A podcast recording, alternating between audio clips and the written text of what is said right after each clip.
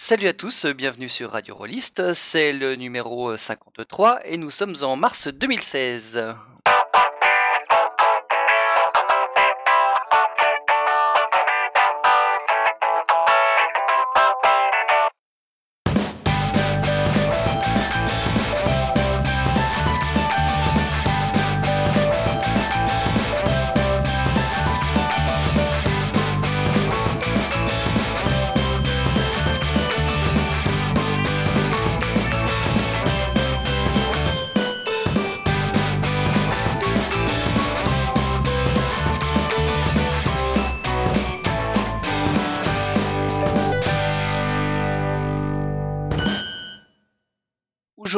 Je suis avec Guylaine, Bonjour. avec Steve, Hello avec Thomas. Salut. C'est- On a l'impression que t'as un problème de voix ou je sais pas quoi. Salut, c'est Thomas. Voilà, c'est bien. Et Sébastien. Bonsoir. Alors, au menu du jour, euh, nous aurons la critique euh, de Five Fires, suivie de la rubrique mécanique avec la notion de gameplay, puis la critique de la trilogie Dread. Mais tout d'abord, quelques actualités. Et on va commencer par toi, Guylaine. Tout à fait. Donc pour euh, notamment les Parisiens, banlieusards et autres franciliens, mais également pour les provinciaux ou même ceux qui vivent à l'étranger que ça pourrait intéresser, les 9 et 10 avril se tiendra à Montrouge la deuxième édition du Festival des mondes de l'imaginaire. Oh oh Alors, concrètement, qu'est-ce que c'est? Ce n'est pas spécialement orienté jeu de rôle uniquement, mais comme son nom l'indique, ça englobe vraiment tous les médias dans lesquels on va retrouver de l'imaginaire, du fantastique, de la fantasy, de la science-fiction. L'an dernier, la première édition nous offrait un joli panache de tout ce qu'on peut trouver d'intéressant dans un festival, à savoir des parties de jeux, des conférences, des euh, expositions, des stands, des dédicaces, etc., etc. Donc pour cette deuxième édition, qui aura lieu les 9 et 10 avril, on aura une journée euh, dédiée à Robert E. Howard, le créateur de Conan le Barbare, comme vous le savez sans doute, et tout plein de choses intéressantes, euh, des conférences euh, sur le post-apo, sur le financement participatif, qui est quand même un sujet on ne peut plus polémique en ce moment. Et donc on y retrouvera avec plaisir divers ateliers, vous pourrez faire du jeu de rôle, faire du jeu de société, tout un tas de choses de ce genre-là. Il y aura même un atelier d'initiation au jeu de rôle textuel. Alors pourquoi c'est intéressant? Tout d'abord, c'est l'un des rares festivals gratuits de son genre. Et pour pouvoir maintenir cette gratuité, d'ailleurs, on peut noter que le festival avait, vous allez en rire, lancé un fou lancement, un financement participatif, Ça pour pouvoir rester gratuit. Ça veut dire qu'il est payé par quelqu'un d'autre que ceux qui y vont? Ça veut dire qu'il est payé par des gens qui savent qu'ils peuvent y mettre des sous pour qu'il puisse rester gratuit pour les gens qui potentiellement ont peut-être moins les sous. D'accord. Enfin, voilà, ils avaient besoin de toute façon de ce financement pour que l'édition puisse se réaliser à nouveau, puisqu'évidemment, bah, organiser un festival, ça coûte des sous. Mais la contrepartie assez sympa, c'est quand même que bah, le festival reste gratuit et ouvert à tous, ce qui est quand même euh, plutôt une bonne chose et appréciable pour sa rareté. Donc l'an dernier, hein, il y avait eu quand même pas mal de choses. C'est organisé, euh, donc il me semble, là, dans le, centre culturel de Montrouge, quelque chose comme ça, qui est quand même un lieu assez grand, avec des jolis espaces pour les expositions. C'était assez bien organisé et c'est très varié. Et ça, c'est quand même un aspect assez chouette. C'est qu'on peut faire une partie, puis faire euh, une l'expo d'illustration euh, qui est à côté, puis aller à une conférence, etc. Et ça reste à taille humaine, et je trouve que c'est assez, euh, assez sympathique de voir un peu ce côté chaleureux en festival, qui du coup euh, donne un, un contact très facile. On va très vite à la rencontre des gens, on va discuter avec eux, euh, avec un auteur sur son stand, un éditeur et compagnie. On, on va vraiment être très- bien au contact des gens. Il y a un- vraiment un côté familial qui est très très sympa et très agréable. Donc je vous le conseille vivement à tous. Ok, très bien. Donc je rappelle, le 9 et 10 avril à Montrouge. Très bien. Alors, Steve, tu avais aussi quelques petites actualités. Oui, tout à fait. Moi, j'ai principalement deux news ou quatre petites news, ça dépend comment on compte. Donc, une première news un peu originale, puisque euh, je vais parler de jeux, mais je ne vais pas parler de jeux qui ne sont pas encore écrits et qui demandent déjà votre argent, mais je vais parler de jeux qui ont déjà, qui viennent d'être publiés. Alors ces jeux, c'est Urban Shadows et Undying, deux jeux dont on a déjà eu l'occasion de parler ici euh, dans Radio Rollist, c'était dans le Radio Rollist 37, et c'est des jeux qui ont pas mal de choses en commun. D'abord, c'est des jeux qui sont passés par un processus de full lancement, euh, donc de financement participatif, et c'est surtout des jeux qui utilisent les, enfin qui sont propulsés par le système d'Apocalypse World, propulsés par l'Apocalypse, et qui ont une inspiration commune. Et cette inspiration commune, c'est les univers de White Wolf. Donc Urban Shadows s'inspire vraiment de la logique du monde des ténèbres, avec ses différentes factions surnaturelles qui cohabitent dans un espace urbain. Et Undying s'inspire aussi du monde des ténèbres, mais plus spécifiquement, il s'inspire de Vampire, la mascarade, donc le, jeu le plus fameux du, monde des ténèbres. Alors c'est des jeux qui, donc on, ne va pas euh, en, refaire la, critique ici, mais il faut dire que c'est des jeux qui méritent vraiment le détour. C'est des jeux qui, malgré leurs sources d'inspiration, sont loin d'être des plagiats et ont vraiment leur identité propre. Urban Shadows, euh, c'est un jeu qui nous parle de la confrontation des communautés au sein d'un espace urbain. Enfin, c'est un jeu de Mark Diaz-Truman qui travaille dans le social dans, euh, dans la ville de Los Angeles, je crois. Et Undying, c'est un jeu qui parle de violence, de la violence intérieure et de la violence des, rapports, euh, des rapports sociaux, donc au travers du prisme du vampirisme. Qu'est-ce qu'on peut dire sur ces jeux? On a parlé des, versions bêta il y a très longtemps. les mécaniques ont peu changé depuis, mais on a eu des. les jeux sont maintenant complètement illustrés. Et autant Urban Shadows est un jeu qui est de, qualité d'illustration correcte, autant Undying est vraiment un très très joli jeu de rôle qui, qui a un style euh, graphique assez, euh, assez noir, mais assez marqué, qui nous rappelle presque les, meilleurs moments de, la gamme Vampire la Mascarade. Donc deux jeux qu'on conseille vivement et, qui sont disponibles dès, dès aujourd'hui. Et enfin, une... L'autre news une autre news, alors là je vais, je vais avoir l'air un petit peu, je, je prends mes, mes, lunettes du consultant économique de Radio Rollist, puisque j'ai un sujet peut-être un peu plus austère, mais qui me semble nous concerne, c'est le sujet de l'augmentation des tarifs postaux américains et français.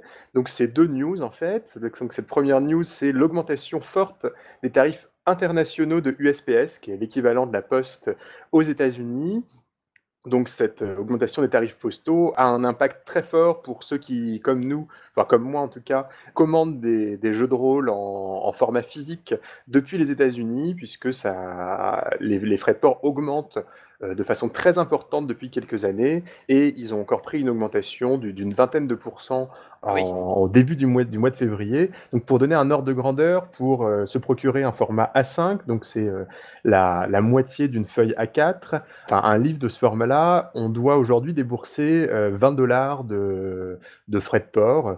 Donc on voit qu'il y a dans beaucoup de situations, on se retrouve à payer plus cher le, la livraison que, que les frais de port. Donc c'est une situation qui, bon, n'est pas forcément agréable pour le consommateur euh, sur, le, sur le vieux continent, et surtout qui va probablement euh, modifier en partie les, les, canaux de diffusion des jeux indépendants, puisque ça favorise les sites internationaux d'impression à la demande, donc que ce soit Lulu ou Amazon. Donc voilà, donc euh, une, mauvaise nouvelle pour, euh, pour le jeu de rôle indépendant américain, enfin en tout cas pour ceux qui s'intéressent au, euh, au, jeu de rôle, enfin pas qu'indépendant d'ailleurs, mais américain. Et, en France aussi donc. En France aussi, alors ça, on, nos auditeurs qui s'intéressent au milieu de la presse écrite le, savent peut-être, on a eu une augmentation assez importante là aussi des, des, frais de port de la poste, pour, donc, que ce soit pour la presse, mais aussi pour les colis de jeux de rôle, donc ça alors, euh, je n'ai pas les chiffres exacts, mais il me semble que les proportions sont, un à peu près similaires euh, aux augmentations de, tarifs internationaux euh, de la poste américaine. Et ça a un gros bon, ça, peut avoir un impact et ça peut décourager certains auteurs qui voudraient s'auto-publier ou lancer d'ailleurs des, financements participatifs, puisque si on ne passe pas par des canaux tels que Lulu, on, doit supporter des frais de port assez élevés. D'accord et donc quand on commande par exemple, Cthulhu, V7 en un package qui, pèse une douzaine de kilos, ça doit commencer à Alors je pense effectivement que ça doit commencer à chiffrer. Alors moi j'ai pas, enfin, en fait, pour je dois avouer que pour les gros jeux et pour les jeux qui vont sortir en boutique, ça fait déjà quelques temps que passer par le full lancement signifie, supporter des frais de port euh, assez important, euh, alors que aller les acheter en boutique, c'est se permettre de, de, réduire les frais de port à zéro.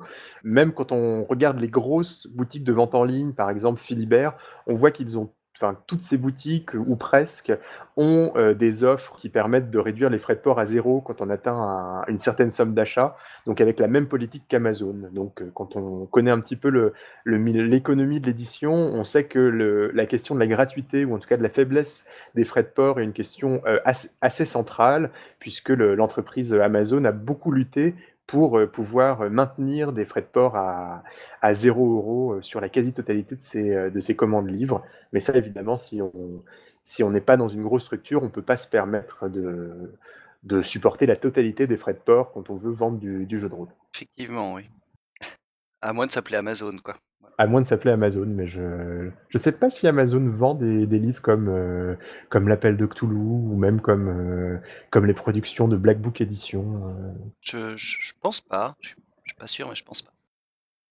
Voilà, donc c'était pour ma, la petite minute économique. économique de Radio Rollist. Très bien. Bon, eh bien, Thomas, tu es prêt? Oui. Alors, on va régler les problèmes des frais de port tout de suite. Je vais vous parler d'un jeu qui est dispo uniquement sous forme de PDF. Donc euh, voilà, vous allez sauver ça, vous allez peut-être tuer quelques arbres euh, pour le lire. Mais euh, ça s'appelle donc Five Fires, et Five Fires, c'est le premier jeu de rôle hip-hop, tout simplement. Oh oh et on le sait peu, mais le jeu de rôle et le hip-hop sont nés en même temps, aux États-Unis, au milieu des années 70. Alors oui, dans des communautés très différentes, hein, les, bons blancs du Midwest versus euh, la communauté afro-américaine euh, et latino euh, du Bronx à New York.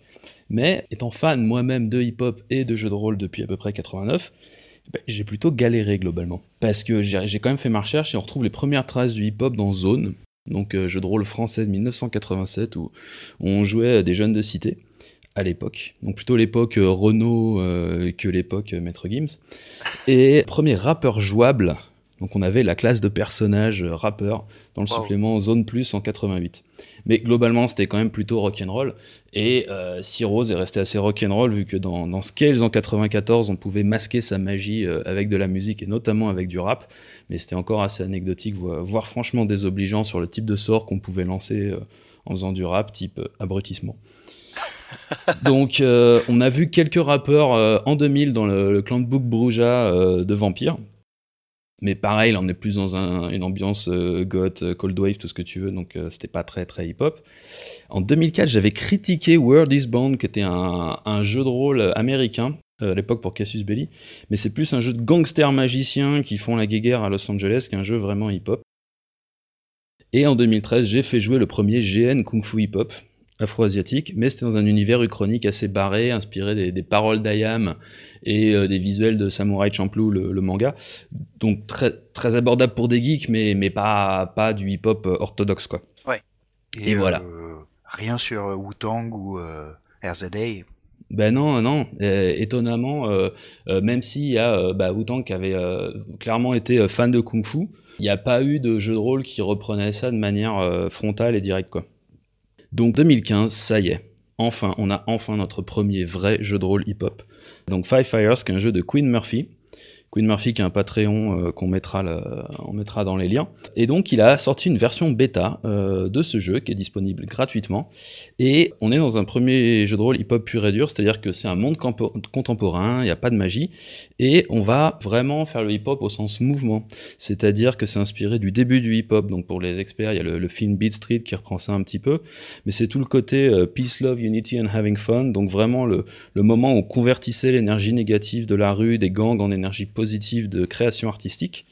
Et tout ça, c'était avant que les classes moyennes, Pépère et Grande Gueule, se mettent à péter les plombs, type Booba ou Kanye West, quoi.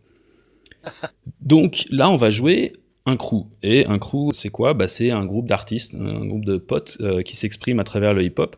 Et donc les Five Fires, ce sont les cinq feux, les cinq éléments du hip-hop. Donc le DJing, donc tout ce qui est euh, mixer, ambiancer les soirées, faire du scratch. Le MCing, donc euh, bah, rapper, tout simplement. le b-boying, donc la danse. Euh, que ce soit euh, tout ce qui est la danse debout, pop-lock pour les plus vieux, ce qu'on appelait en France le smurf, ou euh, le breakdance où il y a les mecs qui tournent sur la tête et font des acrobaties, et le graffiti. Donc du tag jusqu'aux fabuleuses fresques énormes. voilà, ce que maintenant on a, renommé au sens plus large le street art. Le cinquième élément, c'est le, self-knowledge. Parfois pour certains, donc la connaissance de soi. Parfois pour d'autres, c'est plus le street knowledge, la connaissance de la rue.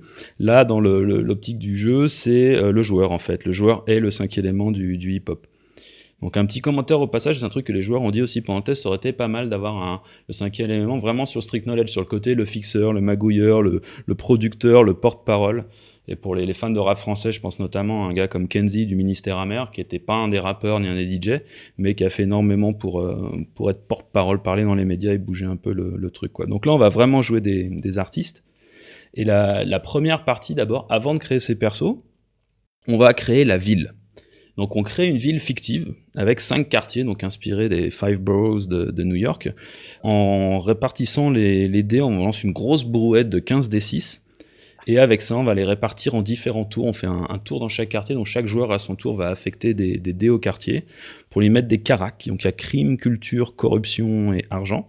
Donc le quartier peut être super dangereux et pauvre, ou super dangereux et friqué, et ainsi de suite. Et il va lui mettre des qualificatifs. Qu'est-ce qui caractérise le quartier? Quels sont ses problèmes? Et donc toute cette ville se fait en groupe, donc c'est une, partie vraiment importante parce que bah, ça va être le, décor. Et comme ça se fait à tour de rôle, le, côté euh, contrôle partagé de la narration vraiment vraiment tournante. Donc faut, faut des joueurs qui sont prêts à, à créer quoi.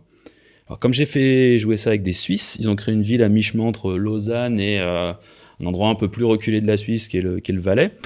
Et, euh, et c'était assez marrant parce que moi je suis français mais je vis en Suisse depuis un certain temps et je leur avais dit vraiment j'ai pas envie qu'on joue à New York. Si vous vous sentez pas à l'aise à faire une ville française, bah faites un truc que vous, que vous connaissez. Et je pense que c'est une des forces du hip-hop. Le hip-hop aujourd'hui il est partout, il est dans toutes les cultures, dans tous les pays. Donc ça vaut le coup que les gens bah, utilisent leur environnement, leurs références réelles, histoire d'éviter de, de, sortir des stéréotypes de, de grosses voitures et ce genre de choses quoi. Donc euh, voilà, là c'était euh, c'était Roots, les, euh, les, les, personnages avaient des, des, noms bien bien suisses dans leur identité civile et puis bien sûr ils avaient des noms d'artistes parce que bah, c'est des artistes quoi. Ça donne quoi le flow d'un valaisan? Alors bah ça dépend. Tu vas voir qu'en fait les, les gens n'ont pas rappé en vrai, mais par contre ça donne, ça donne des noms de famille genre Bonvin, tu vois quoi. c'est pas une blague, les gens, il y a des, vraiment des gens qui s'appellent Bonvin parce que c'est une région viticole, tu vois, donc c'est leur vrai nom quoi. Et euh, donc, les, personnages, ils n'ont pas de caractère type euh, force, agilité, ce genre de choses. Ils sont définis d'abord par leur, euh, art. Donc, on a déjà parlé des DJ, rappeurs, tout ça. Et ils ont une priorité. Ça, c'est super important parce que ça peut être s'enrichir, ça peut être devenir célèbre ou ça peut être soutenir sa communauté. Tout le côté rap conscient, représenté, tout ça. Donc, ça va vraiment être des axes différents parce que bah, on peut tout faire avec le rap. On peut décider de se faire plein de blé comme on peut essayer de changer la vie. Et c'est là qu'on voit que Five Fire, c'est un petit peu une uchronie aussi, parce que ça date de l'époque où on pensait que le rap allait changer le monde. Où on pensait que les gens allaient écouter les artistes et euh, changer la société, tu vois. Ce qui a montré de manière répétée que, bah non, ils ont autre chose à foutre euh, qu'écouter les rappeurs. Les gens, ils vivent leur vie un peu différemment. après, ça dépend de la masse que tu espères obtenir comme résultat, mais il y a des gens qui y sont sensibles bah, disons que typiquement, euh, les, les, les politiciens français euh, accusent le rap assez régulièrement euh, d'à peu près tout. Donc en 2005, ils avaient accusé les rappeurs d'avoir déclenché les émeutes de 2005 en citant des textes de 1989. Balèze. Oui, mais c'est peut-être parce qu'on était à court de musulmans en ce moment-là, j'en sais rien. Bah, c'est un peu ça, voilà. Dernièrement, c'est Valeurs Actuelles qui accusent le rap d'avoir déclenché le, le djihadisme. oui, mais Valeurs Actuelles, quoi. Toujours en citant des textes des débuts des années 90, donc vraiment les, stratégies conspirationnistes du hip-hop sont à très très très long terme. les, les, gars arrivent à influencer des fœtus avant qu'ils soient nés, ils sont très très forts. C'est de la psycho-histoire. Voilà. euh, fermons la parenthèse, une grosse carac importante aussi des persos, c'est les problèmes. Donc chaque perso a un gros problème et un petit problème. Donc un exemple de gros problème, c'est euh, j'ai trois mois de retard sur mon loyer, on va me foutre à la rue. Et un petit problème, c'est ma platine vinyle est cassée, euh, voilà, faut que je la répare. Et le but du jeu, bah, c'est de régler ces problèmes. Donc ça se fait en différentes étapes, on ne peut pas régler ces problèmes en un seul scénario. Donc de régler ces problèmes tout en évitant le, stress. Et une partie de, jeu se fait par des tours de narration. Donc chaque joueur, à son tour, va essayer de régler une étape d'un problème de, son personnage. Par exemple, bah, celui qui a, besoin de pognon, il dit voilà, euh, je vais me faire du fric en, je sais pas en organisant une soirée hip-hop en boîte. Et à ce moment-là, il tire euh, des dés sur une table qui lui disent Ouais, mais tu vas devoir euh, intégrer tel élément et tel élément narratif. Par exemple, tu vas devoir demander de l'aide d'un flic. Par exemple, parce que bah, je sais va faire du bruit, il va falloir qu'il ait un flic qui lui file un coup de main. Le MJ, lui, il joue l'opposition, donc il va jouer bah, tout ce qui n'est pas les personnages, et il va tirer sur une autre table qui va lister une série de difficultés, par exemple l'argent. Voilà, le flic veut de l'argent, il veut un, pot de vin pour te laisser faire ta soirée. Et à ce moment-là, le MJ lance les dés, un qui va représenter la difficulté de réussite ou pas de, bah, l'action, donc de résoudre le problème, un qui va représenter le stress encouru euh, par cette action, et un qui va représenter les conséquences à long terme bah, pour le crew, pour le reste des joueurs qui, euh, s'ils foirent ce dé-là, bah, les, joueurs derrière auront plus de difficultés à résoudre leurs problèmes à eux. Donc il y a un petit, côté, un petit côté boule de neige comme ça. Et le joueur en face, lui, va se faire un pool de dés alors selon si c'est sa spécialité, s'il y a les potes de son crew qui peuvent l'aider, s'il met de l'argent dedans, s'il met sa réputation en jeu, s'il est dans son quartier, s'il est physiquement présent dans son quartier, bah, il va lancer plus de dés. Et après, il peut s'amuser bah, à matcher ses, résultats pour essayer de battre le MJ sur la difficulté, le stress et euh, les conséquences. Donc euh, s'il gagne, bah, c'est cool parce qu'il va pouvoir euh, avancer euh, pour régler son problème, il va gagner des étapes, il peut même gagner du fric, de la gloire. S'il se plante, il y a son compteur de stress qui monte et c'est l'équivalent à la fois des points de vie, de la SAN et, des conséquences négatives qui, pourraient arriver. Donc toute la partie se, passe comme ça en faisant des tours. Et au lieu de régler son problème, un joueur peut décider de créer une nouvelle œuvre d'art. par exemple, si c'est un rappeur, il peut créer un nouveau morceau. Et ça peut soit lui permettre de faire baisser son score de stress, donc histoire d'aller un peu mieux, d'être un peu plus heureux, soit d'avoir une révélation, c'est-à-dire qu'à partir de... Ah, il a appris quelque chose en créant cette nouvelle pièce et ça lui permet de régler une des étapes de son problème. Donc c'est une autre manière. Mais tu as le droit de faire un seul nouveau morceau par, euh, par partie, donc c'est un peu ton, ton joker, quoi. Et la manière dont tu crées l'art, c'est assez, assez sympa parce que donc t'es pas obligé, on va pas imposer aux gens de, de rapper, mais il y a un petit système d'association d'idées où par exemple tu donnes trois mots et les autres joueurs vont dire en combinant ces trois mots, à quoi leur fait penser, euh, quel genre de morceau ça pourrait être. Et après, tu vas choisir celle qui te plaît le plus, le, morceau qui te plaît le plus. Et pour fermer sur le côté, euh, sur le côté technique, le truc que tu vas choisir va être soit ce qu'ils appellent euh, iconic ou iconoclastic, donc commercial versus underground, mainstream versus spécialisé. Donc tu choisis si ton morceau il a une chance de marcher, de rapporter du blé et tout ça, ou si au contraire il a une chance bah, de changer le monde et d'affecter la vie. quoi. Et donc, au fur et à mesure, comme ça, on fait tout le tour de la, de la table et chacun essaie d'avancer, de régler ses problèmes, de temps en temps en créant un, morceau ou pas. Et on fait, euh, on fait comme ça six tours de table. Et c'est un, une structure vraiment tournante. Le MJ est plutôt en, réaction par rapport à ce, que font les, à ce que font les joueurs. Et une partie, normalement, se fait en trois tours de table. Et une ère, donc une campagne, se fait en six parties. Et après, on est obligé de changer de perso. Il faut que la nouvelle génération du hip-hop arrive. Euh, il y a la New School qui arrive derrière et donc on, lâche son perso au bout de, au bout de six parties. Sachant qu'entre les parties, bah, tout ce qu'on a gagné au cours de la, partie, que ce soit du pognon ou de la, réputation, on peut le réinvestir euh, pour euh, améliorer la ville. Genre améliorer son quartier, régler certains des, certains des problèmes. Quoi. donc ça a une vraie influence sur, sur l'environnement. quoi. Alors si tu veux, c'est-à-dire que tous tes dés de pognon que tu accumules, tu peux essayer de les garder pour toi. Donc ça dépend vraiment de ton personnage, qu'est-ce qu'il a envie de, faire, comment il veut utiliser son, art euh, et, comment il voit son, sa vie. quoi. D'accord. Alors, le, nous, on a fait un petit test. Alors, c'est pas la première fois qu'il y, a un système qui permet pour les, joueurs de, changer le background en fait en, dépensant de l'XP pour améliorer. Il y avait notamment Underground, qui était un jeu de, science-fiction où on jouait des, mercenaires mutés euh, génétiquement qui revenaient à la vie civile, donc des, vétérans qui se retrouvaient dans des quartiers pourris euh, de Los Angeles et qui pouvaient bah, claquer leurs XP pour, pour changer le monde ou qui pouvaient claquer leurs XP pour se booster euh, comme dans n'importe quel jeu de rôle. Quoi. Donc le, dilemme entre les deux est, assez intéressant. Nous on a fait, on a joué ça donc avec une joueuse de joueurs, donc c'était euh, DJ von Bismarck, euh, Bobomb le graffeur et le rappeur Grindcore Malade. Ils ont créé des morceaux ambigus, ils ont lancé des battles, ils ont affronté des hipsters, ils ont tagué des crèches, ils ont organisé un concert. Ouais, c'est assez concept, la période tagage de crèche euh, plus ou moins désaffectée, avec des, graphes plus ou moins porno, donc ça a déclenché des réactions, donc ça a fait le buzz, donc voilà. Donc c'était une partie fun, globalement c'était un peu trop facile, il n'y a pas eu beaucoup de stress, donc ils n'ont pas eu à, gérer trop de, conséquences négatives. Un petit commentaire, le jeu est vendu comme très rapide. Genre une heure pour la création de la ville de perso, une heure pour faire euh, une partie, donc euh, trois, trois tours de table. Même, une fois qu'on connaît le système, le, le, fait de tourner prend, prend beaucoup plus de temps. quoi. Principalement parce que bah, comme les joueurs contrôlent vraiment ce qu'ils veulent faire et on, crée de toutes pièces le scénario, on crée de toutes pièces les scènes, ça demande un minimum de, négociation, d'être un peu raccord. Donc il y a beaucoup de, de position d'auteur et de, MJ, et tout ça, ça prend un peu, de, un peu de temps. Ça a été un des points négatifs qui ont été relevés. C'était assez marrant sur le côté, pour les, fans de la théorie euh, GNS, donc Gamist, Narrativist, Simulationniste. Il y a euh, un des joueurs qui aurait préféré plus vraiment d'interprétation, de roleplay, le côté tranche de vie. Une autre qui aurait préféré plus une belle mécanique scénaristique avec une belle intrigue bien construite plutôt que des trucs qu'on met un peu bout à bout en tirant beaucoup de tables aléatoires.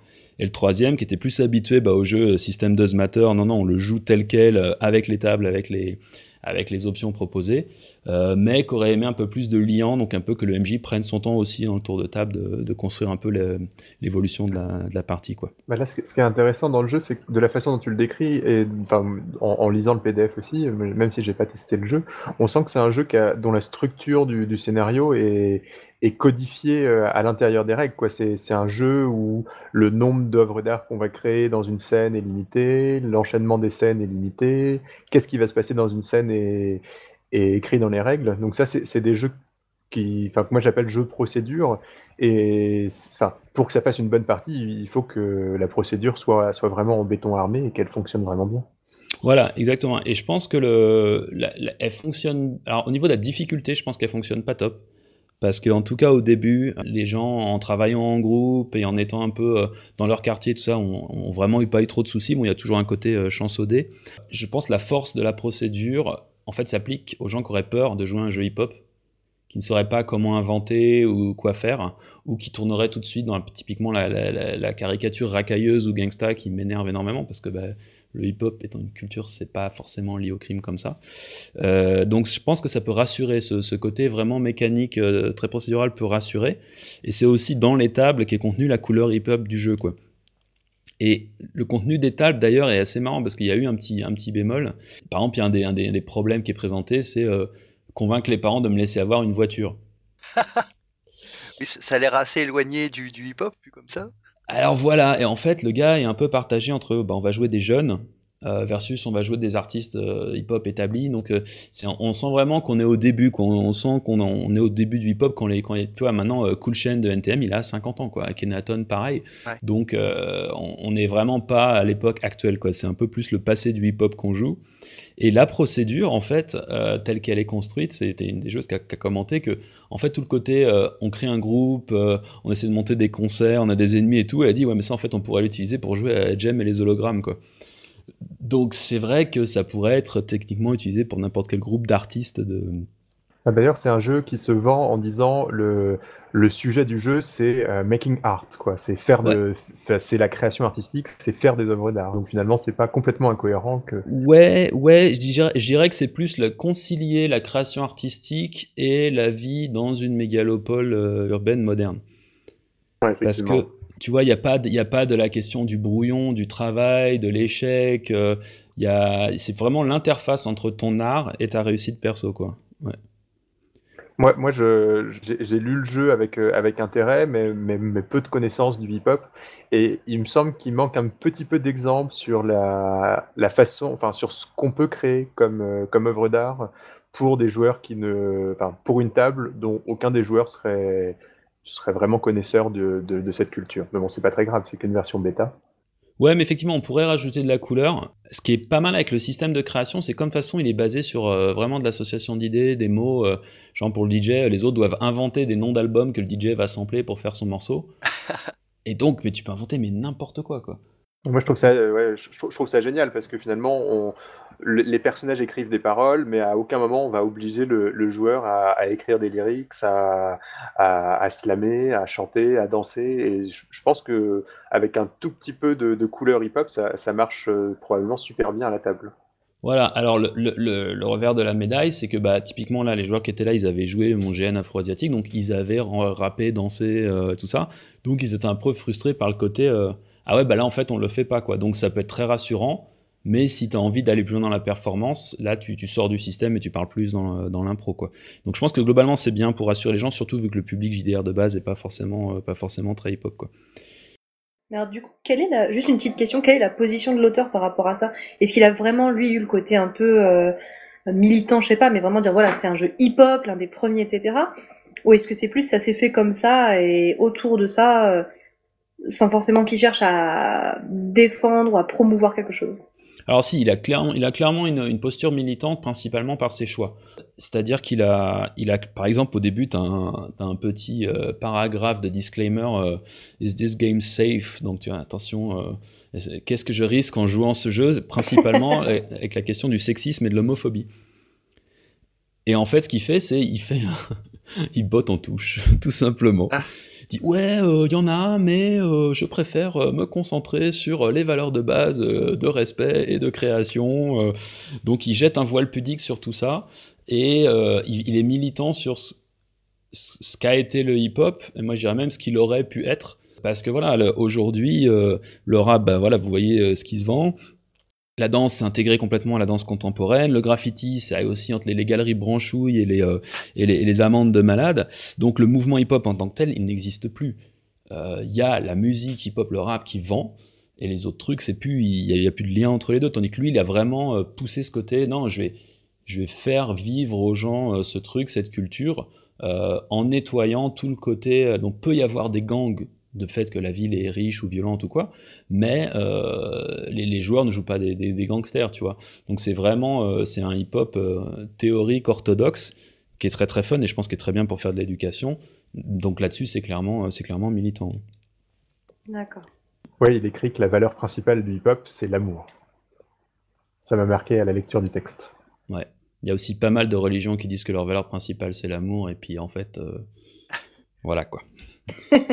Donc c'est non mais vraiment c'est là où je moi je suis voilà je suis fan de cette culture euh, mais c'est vraiment marrant de voir que c'est euh, voilà c'est ce que le hip hop occidental a été c'est ce que le hip hop euh, du monde arabe par exemple est maintenant il y a eu une expo fabuleuse récemment à l'Institut du monde arabe où voilà le, hip-hop dans le monde arabe est un instrument de subversion. Les rappeurs en chient, ils se prennent des descentes de police dans les studios.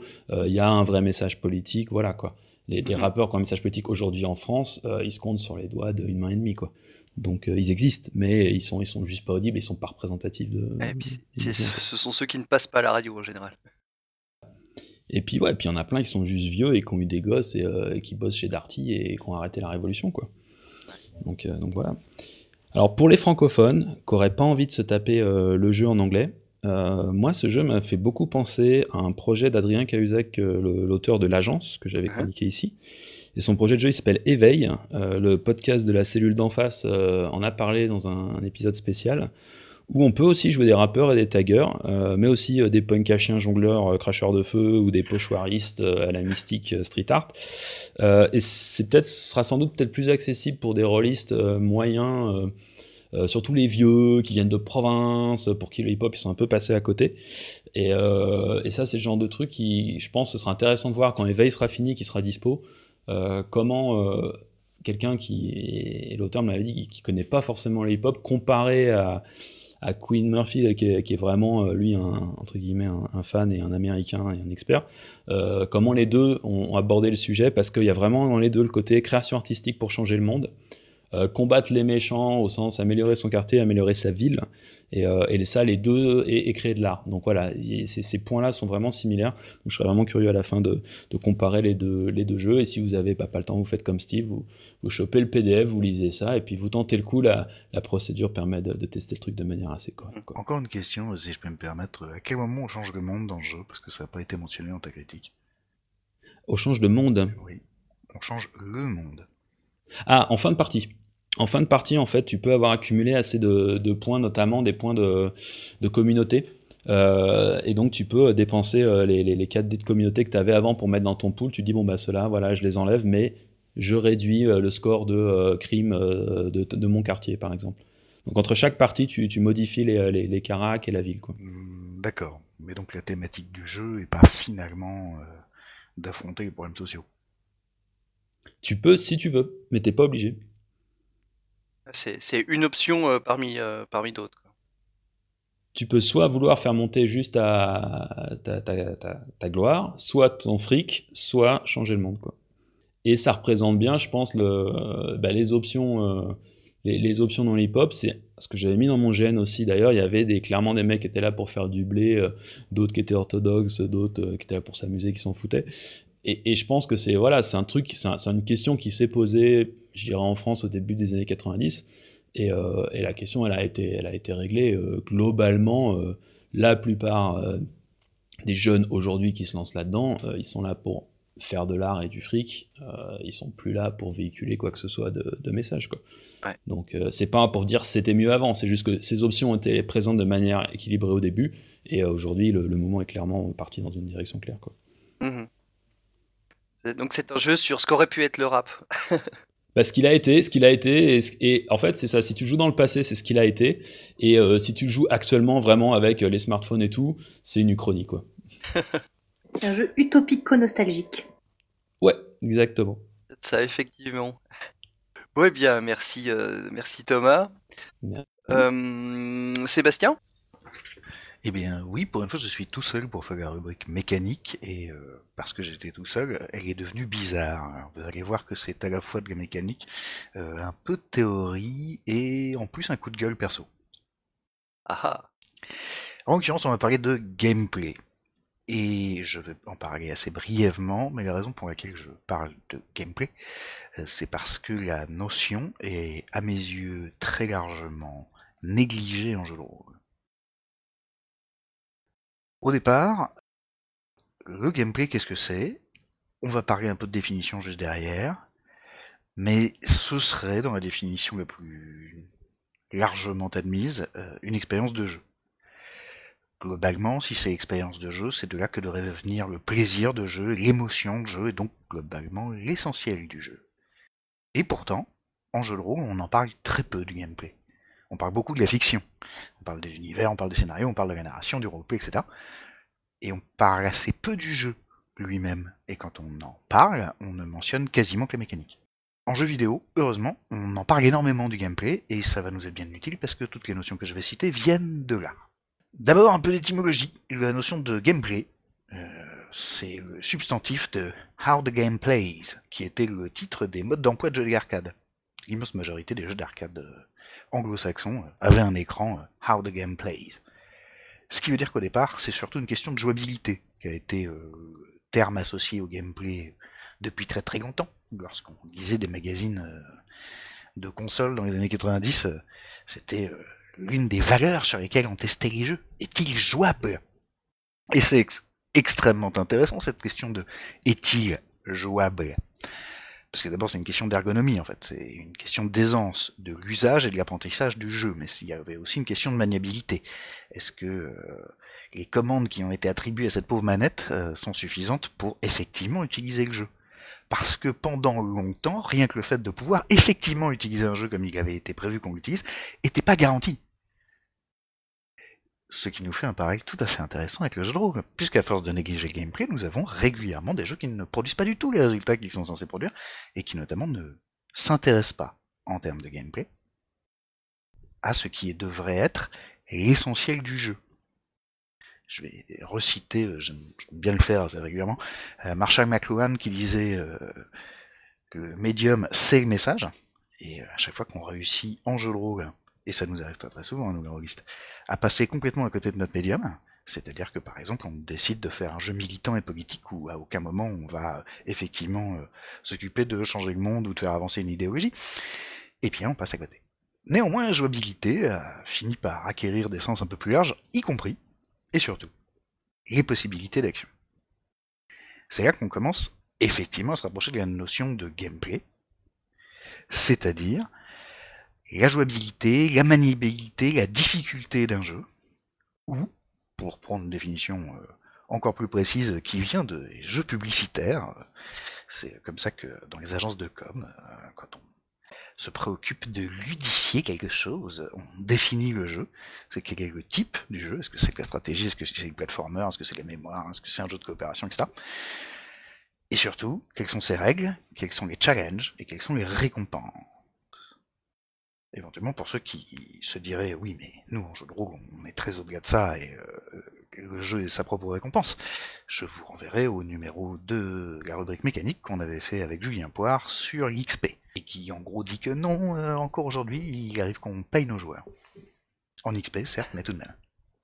Au passage, dans les grandes catégories de gameplay, on parle notamment de jeux de coopération ou de compétition. Alors en théorie, on sait bien de quel côté le jeu de rôle penche, en général. Mais si le MJ représente l'opposition, ne devrait-il pas par moment être en compétition avec les joueurs? Et comment est-ce qu'on gère ça? Est-ce que ça a été prévu? Est-ce que les systèmes savent le faire? Est-ce que ça a seulement été conçu pour les jeux? Et la plupart du temps, la réponse est encore euh, non, ça on a oublié.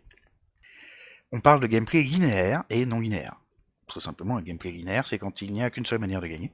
Et un gameplay non linéaire, c'est quand on a un éventail beaucoup plus large pour résoudre une épreuve. On est à nouveau sur la notion de possibilité d'action, et éventuellement sur la notion de choix.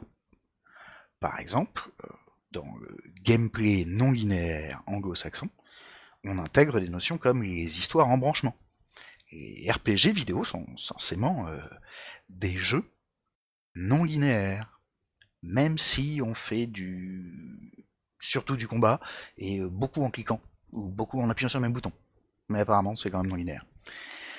Le sandbox est censé être spécialement non linéaire, les jeux à monde ouvert, alors que théoriquement c'est l'univers fictif qui est ouvert, sont considérés comme des terrains de jeu non linéaires.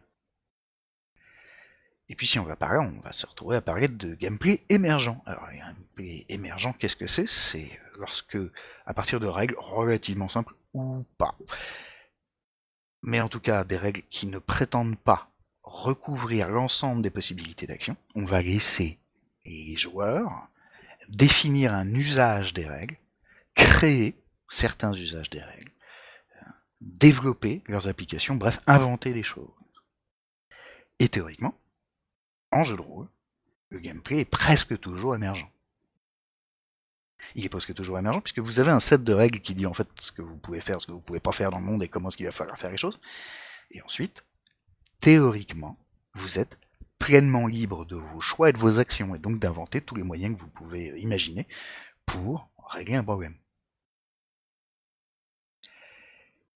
Et pourtant, nous avons passé, euh, nous rôlistes, des décennies à essayer de modéliser le plus précisément possible, à faire de nos jeux des jeux de simulation. bon, on en est un petit peu revenu, hein, mais.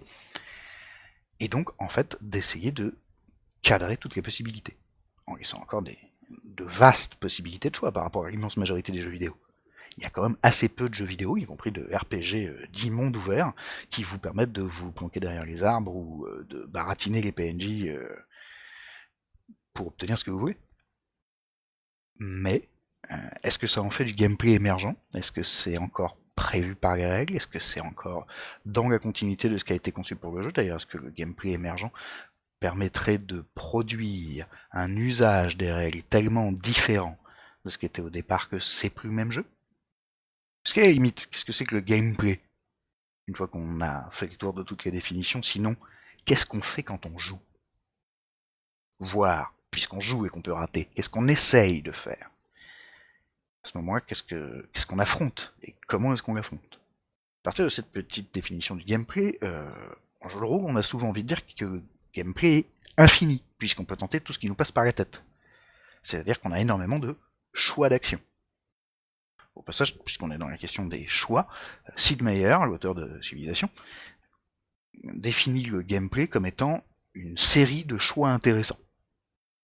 Et pourtant, comme moyen de mise en œuvre, en jeu de rôle, l'immense majorité de vos actions de jeu vont être de lancer des dés.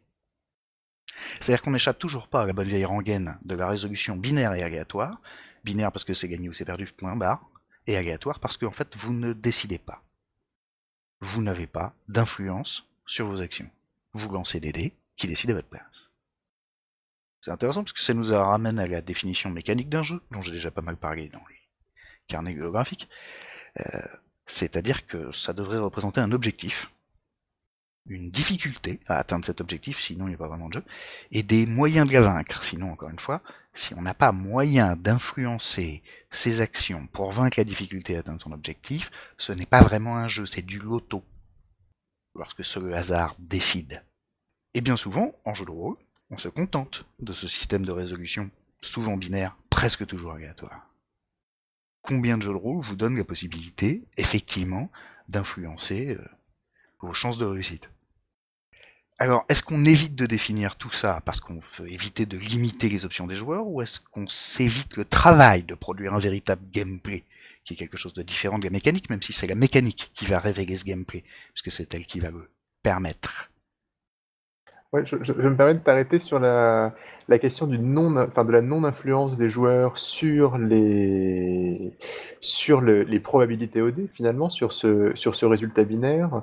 Il me semble qu'on peut quand même citer beaucoup, beaucoup de jeux de rôle, et même en remontant euh, au, à- premier Donjons et Dragons, et, beaucoup de pratiques autour des tables où le, les choix des joueurs vont grandement influencer sur la, probabilité de réussite au- au jet de dés. Ne serait-ce que la possibilité très répandue autour des tables de, de jeux de rôle de laisser aux meneurs de jeu de donner des bonus au jet de dés quand les joueurs ont des idées euh, intelligentes ou Ce qui pose astucieuses. alors deux questions. Est-ce que le MJ est intér- et fait partie de la mécanique de jeu Ou est-ce que ça veut dire que le MJ compense l'absence d'une mécanique qui le permette?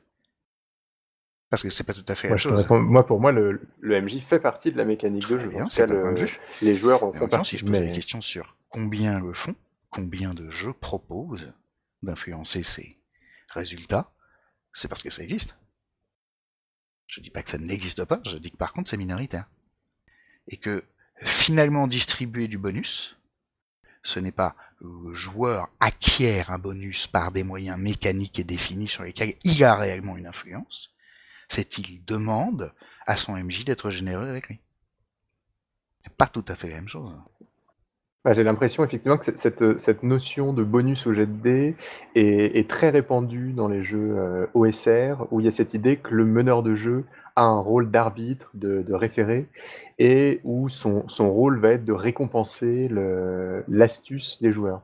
Mais à, l'inverse, on peut citer quand même, enfin, on a l'impression que l'évolution du jeu de rôle moderne, ça, enfin, notamment si on regarde Donjons et Dragons et qu'on passe de Donjons et Dragons première édition à par exemple quatrième édition, c'est ça va vers un- une augmentation de, choix tactiques et de décisions euh, autres, enfin de décisions non aléatoires du, joueur, de par exemple choisir entre plusieurs types d'attaques.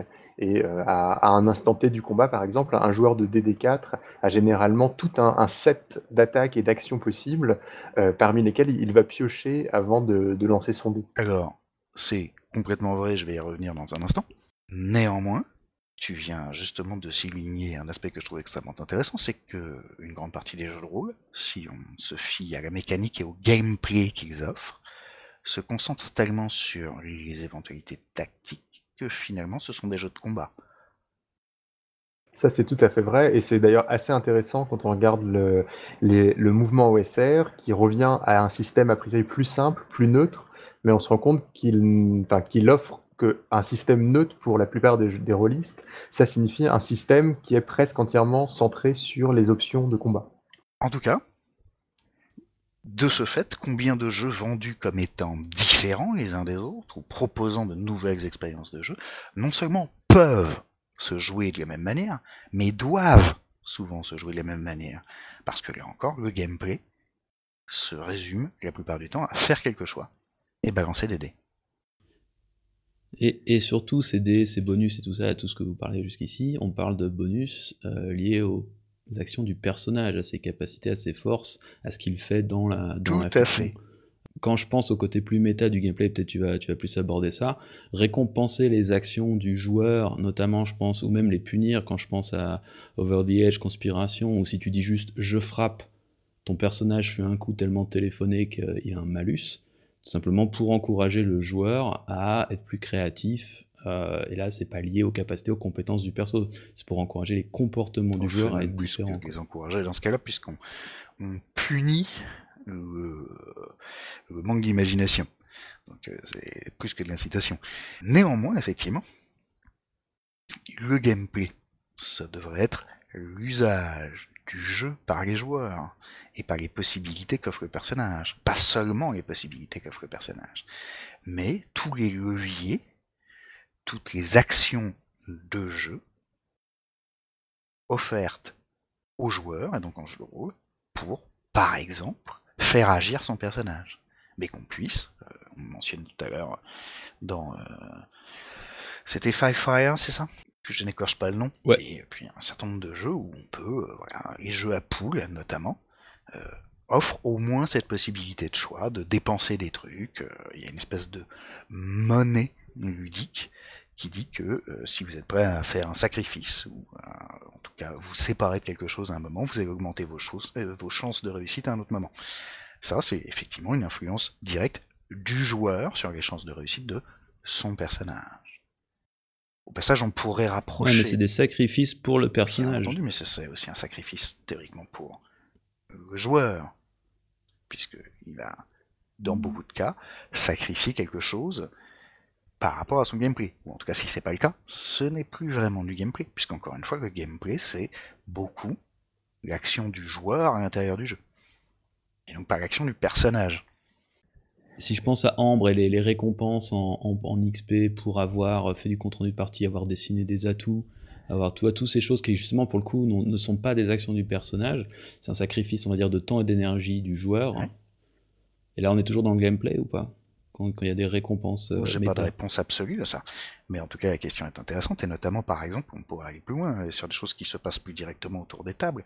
Est-ce que le fait, dans un jeu théoriquement coopératif comme le jeu de rôle, d'être effectivement capable de travailler en équipe, ne fait pas partie du gameplay?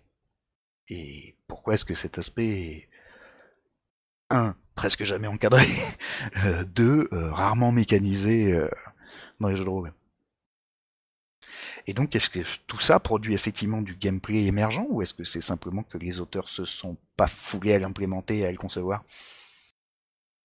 Pour donner un très bon exemple de personne qui, qui réfléchit, enfin un, jeu récent qui, qui implémente cette logique d'aide entre, entre les joueurs, on a le Summer Camp de Manuel Bédouet du, podcast euh, Ludologie euh, d'en face, et où euh, voilà, tu, connais, tu connais, je pense que tu as, été comme moi relecteur sur ce jeu, et il me semble que Manuel, enfin, Manuel euh, a une très très bonne idée de gameplay, puisque c'est un jeu qui, où on incarne des scouts qui incite à la, à la coopération, et où on ne subit jamais les conséquences négatives d'un échec quand on décide d'aider un autre joueur, enfin un autre personnage. Ce qui nous dans ramène effectivement à la question précédente qui est ce ne sont pas la coopération des joueurs qui est mise en avant, enfin ce n'est pas la coopération des joueurs qui est mise en avant, mais bien la coopération des personnages, encore une fois. On n'y échappe toujours pas en vrai.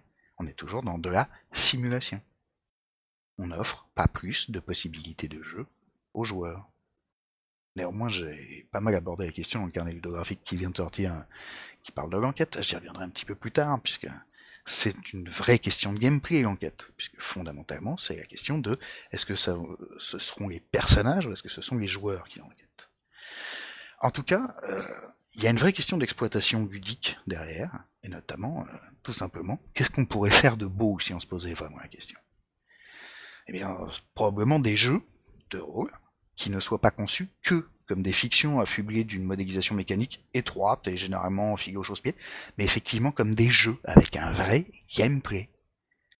Des combats, par exemple, vu la place qu'ils prennent, qui non seulement contiennent de la tactique, mais mettent en, mettent en jeu la notion de réactivité, comme souvent dans les vrais combats ou les jeux vidéo. Sur le principe de réactivité, là je citerai l'excellent Swords Without Master de Epidia Ravachol, où en fonction Essayez. de... Je sais que Guylaine ne veut pas que j'en parle trop, mais c'est un jeu où en fonction d'à quel moment on interrompt le, le meneur de jeu pendant sa description, on subit des conséquences différentes euh, euh, aux attaques des ennemis. Alors, tout à fait. Et pour le coup, c'est vraiment une réactivité qui est demandée aux joueurs et qui est en plus une réactivité créative puisqu'on est censé intervenir en interrompant la description du MJ pour placer la description du joueur, de ce que fait son personnage. C'est-à-dire bien là une influence du joueur sur les actions du perso. C'est vraiment du jeu. Alors du coup, bon, on en parlera un petit peu plus tard, donc euh, on pourra revenir plus longuement dessus après. Mais pour le coup, Dread, où il y a un jeu dans le jeu avec la tour de Jenga qui est utilisée pour résoudre les actions, on est un peu dans ce cas-là tout de même. Je ne sais pas ce que tu appelles ce cas-là, mais on est en tout cas en train de parler de gameplay. Et la tour de Jenga est évidemment un peu du gameplay, mais pour l'instant c'est surtout un support de jeu. La question étant de savoir comment est-ce qu'on l'utilise. Bah, Dans la mesure où l'action réussit, si on réussit à retirer la brique de Jenga, euh, c'est pour le coup vraiment le, le joueur qui doit se mettre au service euh, de la résolution lui-même, on n'est pas sur de l'aléatoire, etc. C'est le skill, c'est la compétence du joueur qui Voilà, entre et là on a une en influence sur ses actions. Au passage, avec la tour de Jenga, il y a toujours l'effet de le risque augmente sur la durée. Et ça veut dire qu'il y a là aussi une notion de sacrifice qui est pour que tu réussisses ton action, il faut que tu fasses baisser la probabilité de réussite de tous les autres. Tout à fait. Mais donc voilà, on pourrait faire des combats qui contiennent de la tactique et de la réactivité. On pourrait faire de la diplomatie avec des vrais enjeux diplomatiques et des vrais moyens de négociation. Euh, prendre le temps du dialogue notamment, mais soyons fous, avec des vrais personnages avec qui parler, qu'on puisse influencer et qui puissent vous rendre l'appareil. Ça, ça nécessite que, pour tous les jeux où la diplo est importante, on parlait de Vampire un peu plus tôt, qu'effectivement on développe réellement les influences sociales réciproques pour qu'il y ait un jeu autour de ça, pour qu'il y ait vraiment du gameplay autour de la diplomatie. Donc, euh, une certaine capacité à négocier, une certaine capacité à cadrer les débats, une certaine capacité à mentir, à modifier la réalité par la manière dont on la présente, etc. On pourrait s'imaginer euh, des jeux d'enquête où il y a vraiment des choses à observer, à comprendre et à déduire, et qui nécessitent un peu de méthodologie, comme toutes les vraies enquêtes, de la part des joueurs eux-mêmes. On pourrait euh, En fait, t'es en train de dire qu'il faut faire du GN. C'est ce que j'allais dire. Alors non, puisque GN pose de graves problèmes de gameplay sur un grand nombre d'actions, où on est justement obligé de débrayer euh, les capacités des joueurs hein, pour les remplacer par des systèmes X ou Y, y compris de résolution aléatoire, euh, où euh, globalement, on a toujours ce problème de où commence le perso, où s'arrête le joueur, et il y a des possibilités autres et des gameplays autres euh, offerts en gêne.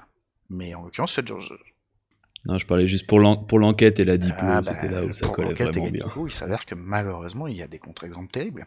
Euh, pour avoir joué pas mal de l'enquête et de la diplo, voire essentiellement ça en GN, euh, il s'avère qu'il y a euh, de grosses faiblesses de gameplay, puisque toute la diplo et toute l'enquête sont généralement strictement basées sur ce que les joueurs en face de toi sont capables de produire en la matière. Et donc, bon, bah, des joueurs qui savent pas mentir en GN, on va en croiser des paquets, hein, des gens qui savent pas négocier aussi. Qu'est-ce que ça veut pas dire qu'à ce moment-là, le gameplay ne va pas nécessiter, dans les notions intellectuelles les notions sociales notamment, euh, un peu d'entraînement, un peu de méthodologie, un peu de préparation de la part des joueurs. Est-ce que ça va pas nous ramener à la notion que tu évoquais tout à l'heure de euh, préparer, faire des comptes rendus euh, et toutes les choses qui se font euh, en dehors du moment lui-même du jeu? En tout cas, euh, on pourrait aussi imaginer euh, des jeux de survie où on risque vraiment de crever. Rien que ça, par exemple. Je- J'en parle parce que c'est une de mes préoccupations actuelles. Je suis en train de monter une petite expérience de gameplay là-dessus. Et euh, c'est d'ailleurs une des choses qui me motivait à parler de gameplay dans cette petite rubrique mécanique, c'est que quand j'ai commencé à parler autour de moi aux auteurs de jeux et aux camarades qui se préoccupent de game design, de réfléchir au gameplay de la survie, parce que tout ce qu'on m'a proposé c'était de la mécanique. Preuve qu'il y avait un vrai problème de conception et même de conceptualisation de ce qu'est le gameplay. Et puis, euh, puisqu'on est dans un jeu coopératif, j'en parlais un peu, euh, pourquoi pas des jeux qui mettent vraiment en avant le travail d'équipe des joueurs, et pas seulement des personnages. Mais puisqu'on va parler, vu le temps qu'on passe en jeu de rôle, à se déplacer, pourquoi pas faire du déplacement qui soit significatif Pas seulement parce qu'on rencontre en chemin, mais qui offre de vrais enjeux ludiques dans les poursuites, dans la navigation. Alors quand je dis la navigation, c'est pas être en bateau, c'est euh, savoir où on va. Dans les risques qu'on prend à crapahuter, à marcher, à grimper, à monter à cheval, etc. Combien de space opéra, par exemple, font vraiment du voyage spatial un enjeu ludique? Alors que c'est l'essentiel de leur thématique, de leur fiction, et souvent de leur iconographie. Qu'est-ce qu'il y a à jouer en déplaçant un vaisseau spatial dans l'immense majorité des jeux de rôle de Space Opera?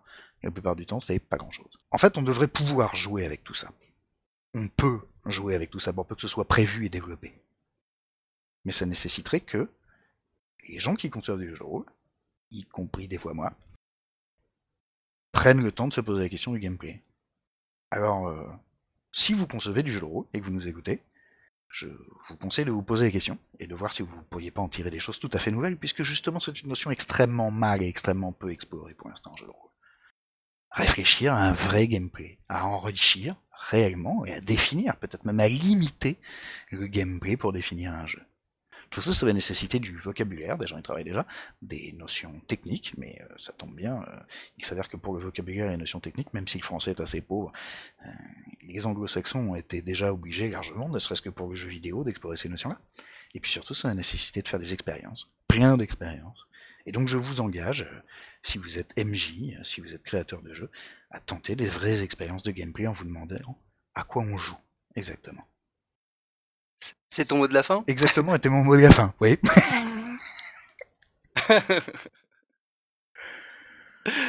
D'accord, d'accord. Et bien effectivement, euh, ça, ça incite à réfléchir euh, un peu plus euh, à toutes les possibilités euh, que finalement on n'explore pas quasiment par habitude.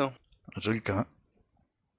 Ouais, enfin, peut-être qu'on n'explore pas par habitude dans le jeu de rôle classique, mais je pense qu'il y a énormément de jeux plus récents, un peu plus expérimentaux, qui jouent justement à s'affranchir euh, des structures vraiment classiques et qui, qui testent telle ou telle modification de ce qu'on a toujours pensé que c'est comme ça que ça se faisait.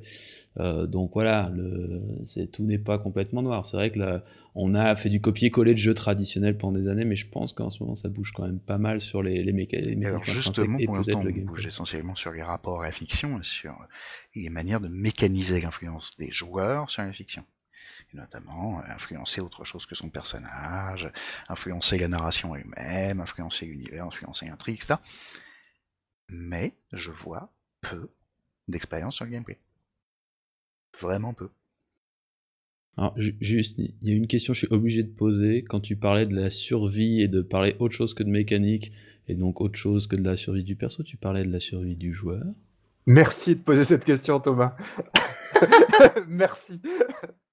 Que vas-tu nous faire, Wenlock? Je ne veux pas tester tes jeux. Euh, Je ne suis pas vraiment tenté de répondre. Suspense, donc.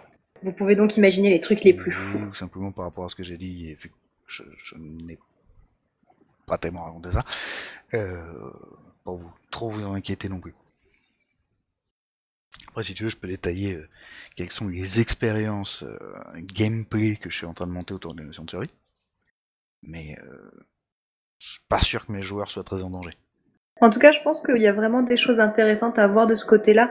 Je pense à la, Game Chef, justement, euh, où je sais que plusieurs podcasteurs radioistes ont participé. Euh, Il y a quand même, je pense, de ce côté-là, pas mal de, de gens qui se posent ces questions. On arrive sans doute à un moment où il y a des choses, justement, voilà, il y a une sorte de magma euh, fertile là qui pourrait sans doute donner des bonnes choses. Bah, C'est ce qu'on verra à la prochaine édition. Guylaine et Steve, donc euh, c'est maintenant à vous pour euh, votre critique de la trilogie Dread. Ouais, tout à fait. Bah, au- aujourd'hui, on est presque dans l'actu, puisqu'on va vous parler d'un jeu qui est sorti euh, fin 2015 et qui s'appelle. Alors là, on va, il ne va pas trop falloir se moquer de mon anglais parce que ça s'appelle The Dread Gaze of Duke Vulko. Alors, ce qui littéralement euh, signifie la terrifiante malédiction du duc. Alors, on pourrait le traduire par Vulcu en français, mais je le conseille assez peu à vos tables, donc on va l'appeler Vulku. Alors pour info, j'ai un peu regardé et euh, même euh, l'internet anglophone n'est pas d'accord sur la façon de prononcer le, ce mot geese, qui vient de l'irlandais en fait. Ouch. Est-ce qu'ils sont d'accord sur la façon de prononcer Vulku Ah ça je ne sais pas, j'ai pas cherché sur le nom entier du jeu, juste sur le mot geese. Bah, effectivement, c'est un mot qu'on n'a pas l'habitude de voir. euh, C'est enfin, typiquement le vocabulaire de l'auteur du jeu, Epidia Ravachol, qui a toujours une, une recherche un peu littéraire sur les textes de ses jeux et, et qui va chercher les mots les, les plus. euh, les, les mots un peu de, de vieil anglais. euh. Bah, Il y avait ça dans Changeling en fait, parce que c'est vraiment lié à tout ce qui est effectivement serment et malédiction des, des fées. D'accord. Donc, c'est, ça, ça traîne depuis cette époque. Ayant une copine irlandaise, je peux aller lui demander et puis je vais lui enregistrer sa belle prononciation gaélique qu'il faut pour la prochaine fois. Ah bah, c'est une, c'est une bonne idée. On sera, comme ça, on pourra tous bien prononcer le nom du jeu que je vais appeler. Oui, bah, je l'appellerai The Dread Gish. Bon, en, en tout cas, c'est un jeu, donc je l'ai dit, euh, d'Epidia Ravachol, et c'est aussi un jeu qui est paru dans la revue euh, Worlds Without Master. Alors, c'est la revue d'Epidia Ravachol qui, on le rappelle, est une revue Swords and Sorcery qui mélange deux euh, médias, ça mélange la littérature et le jeu de rôle.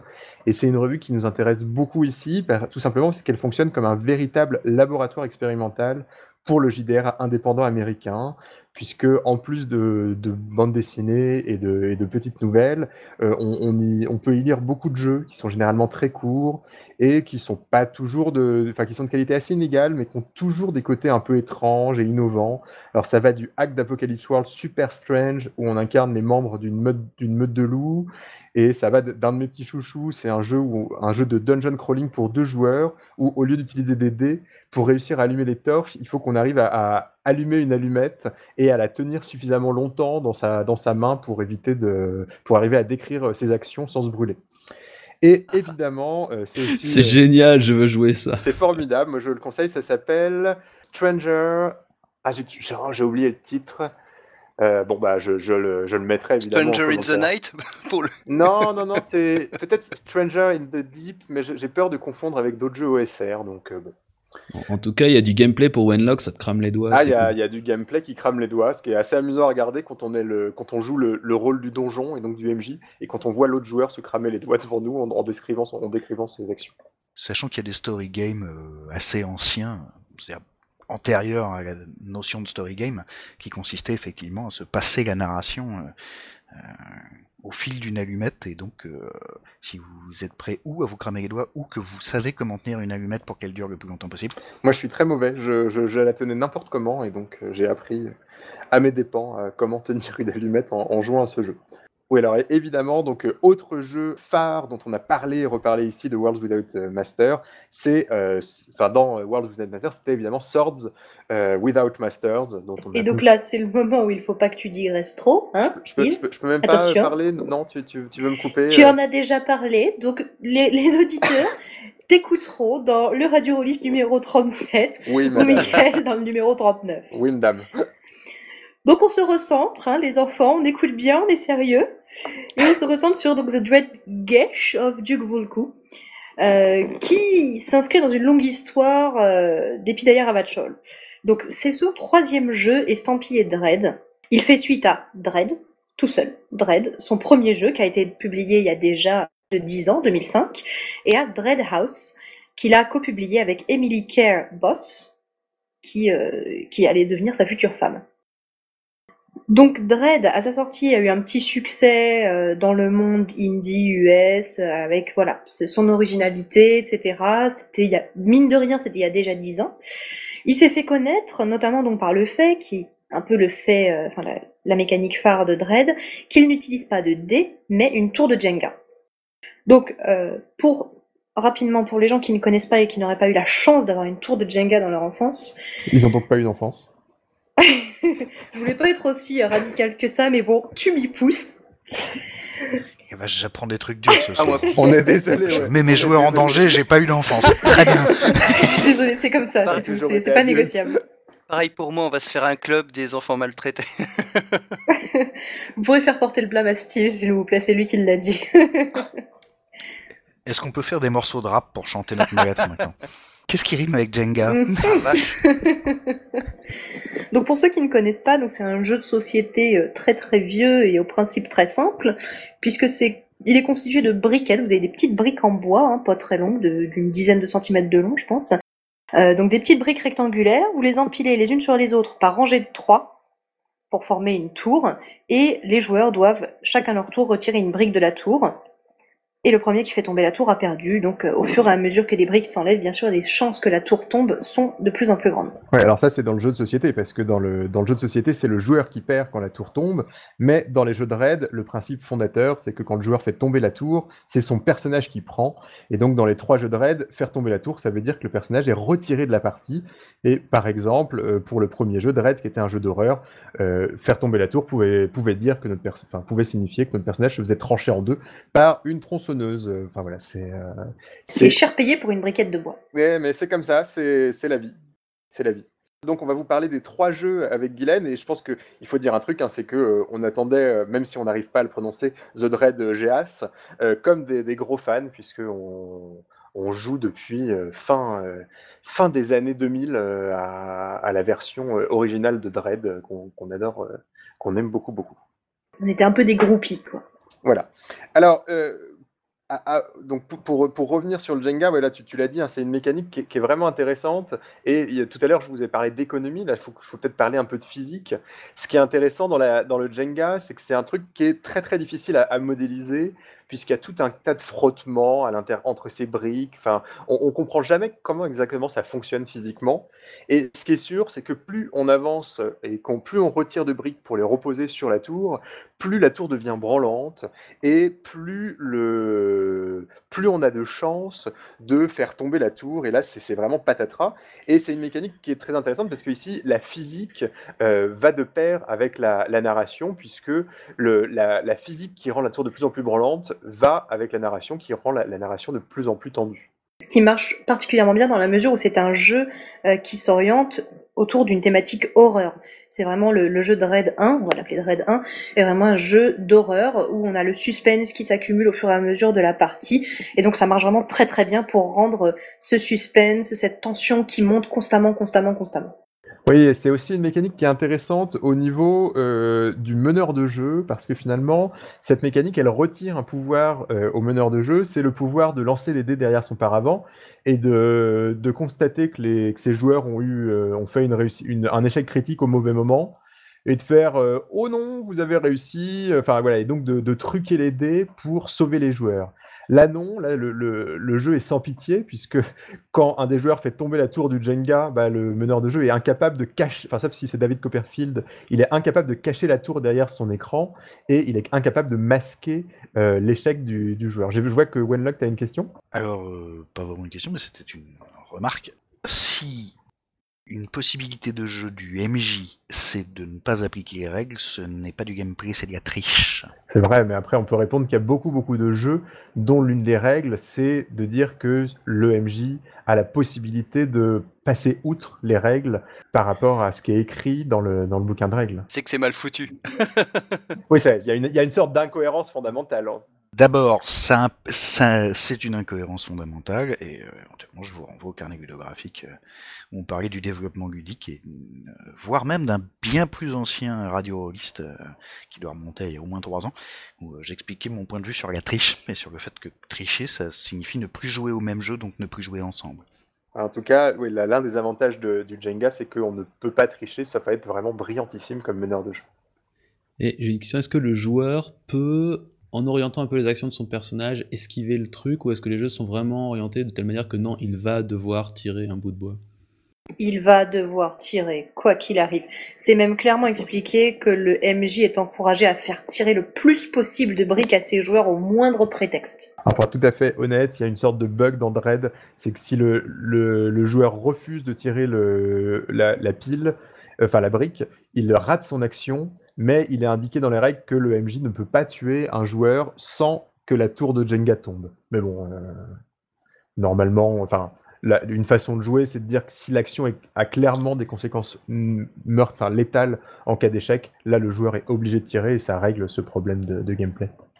parce que c'était un des soucis dans, dans Lacuna, par exemple, qui est un système similaire euh, basé sur le rythme cardiaque où le rythme cardiaque augmente dès qu'on lance des dés, et on sent que les, joueurs, à un moment de la partie, en fait, commencent à, stresser, à faire un peu moins agir leur perso parce qu'ils veulent pas lancer des dés, parce qu'ils veulent pas faire monter le rythme, cardiaque, et ça peut être contre-productif dans ce cas-là. Donc c'est bien de les forcer.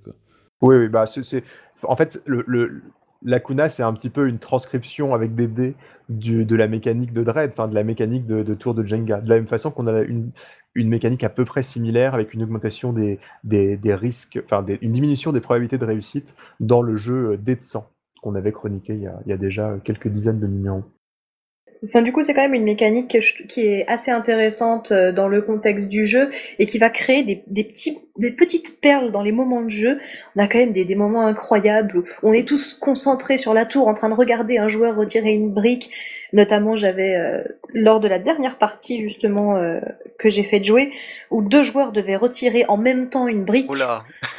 et, voilà, ils étaient deux, ils devaient tous les deux en même temps retirer une brique pour faire une action commune, en fait, pour, euh, pour euh, s'aider l'un l'autre à faire une action. Et c'était un, petit moment de jeu époustouflant, donc euh, je, garantis que cette mécanique, elle marche incroyablement. là, vous nous avez expliqué Dread le premier. Et il y a deux autres Dread qui existent. Il y a Dread House et The Dread, The Dread imprononçable, The Dread Gish. Alors, Bah, on peut peut-être passer effectivement à on on peut décrire les les contextes de ces de ces jeux. On on va laisser Dread House un peu de côté puisque c'est un un jeu qui demande Oui. plus du jeu de société, qui a été coécrit avec Emily Kerbos, qui est qui est un peu à part dans la série. Mais, heu, ce qu'on peut dire, c'est que le Dread, c'est un jeu d'horreur générique. Donc finalement, c'est, heu, c'est dans la lignée de jeux comme Sombre, enfin heu, ou comme Dead Sang, puisque c'est un jeu où on va jouer la survie de ses personnages. Dredgis, c'est un jeu qui est un peu particulier. Je vais peut-être, heu, laisser, lai laisser Guylaine en parler. Donc Dread Dreadgate, donc c'est presque bon, on y arrivera un jour. Non, non, jamais. Donc déjà, c'est un jeu qui a son style propre. Heu, Dread 1 avait quand même un style assez neutre. C'était un jeu assez neutre qui permettait de de le développer dans plusieurs univers différents. Là, Dreadgate, on nous annonce directement, bam, voilà, ça va se jouer dans ce cadre-là, dans tel contexte. Vous êtes tel personnage, vous avez telle mission. Donc c'est un univers un peu, alors onirique, oui, mais presque cauchemardesque, heu, un peu merveilleux. Le cadre reste assez flou, mais on nous donne clairement des indications sur l'aspect fantaisiste et merveilleux, heu, tout en étant angoissant du monde. On a clairement une mission explicitement annoncée pour les joueurs. Donc tout de suite, on va nous poser une ambiance. Le jeu lui-même est écrit euh, dans un anglais très archaïque, qui pose clairement un, contexte et une ambiance, ce qui aide, mais qui le rend toutefois difficile d'accès. Au détriment parfois de certains points de règle qui perdent en limpidité pour pouvoir garder ce fameux style. Et c'est dire, hein, parce qu'en plus de moi, euh, au moment de la partie, j'avais deux anglicistes, dont notre docteur com national.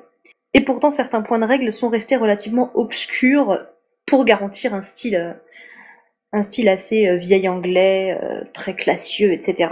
Donc il faut reconnaître que lire les règles, c'est régulièrement faire des interprétations parce que l'anglais il est vraiment très très compliqué et euh, est probablement plus ambigu que, ce que cherchait vraiment l'auteur. Parce que c'est un contexte de Sword and Sorcery, puisqu'on est dans, sa revue, Worlds Without Master, et on, va suivre les joueurs vont devoir, enfin, les personnages vont devoir suivre le duc Vulku qui euh, les domine par un sort de contrôle mental.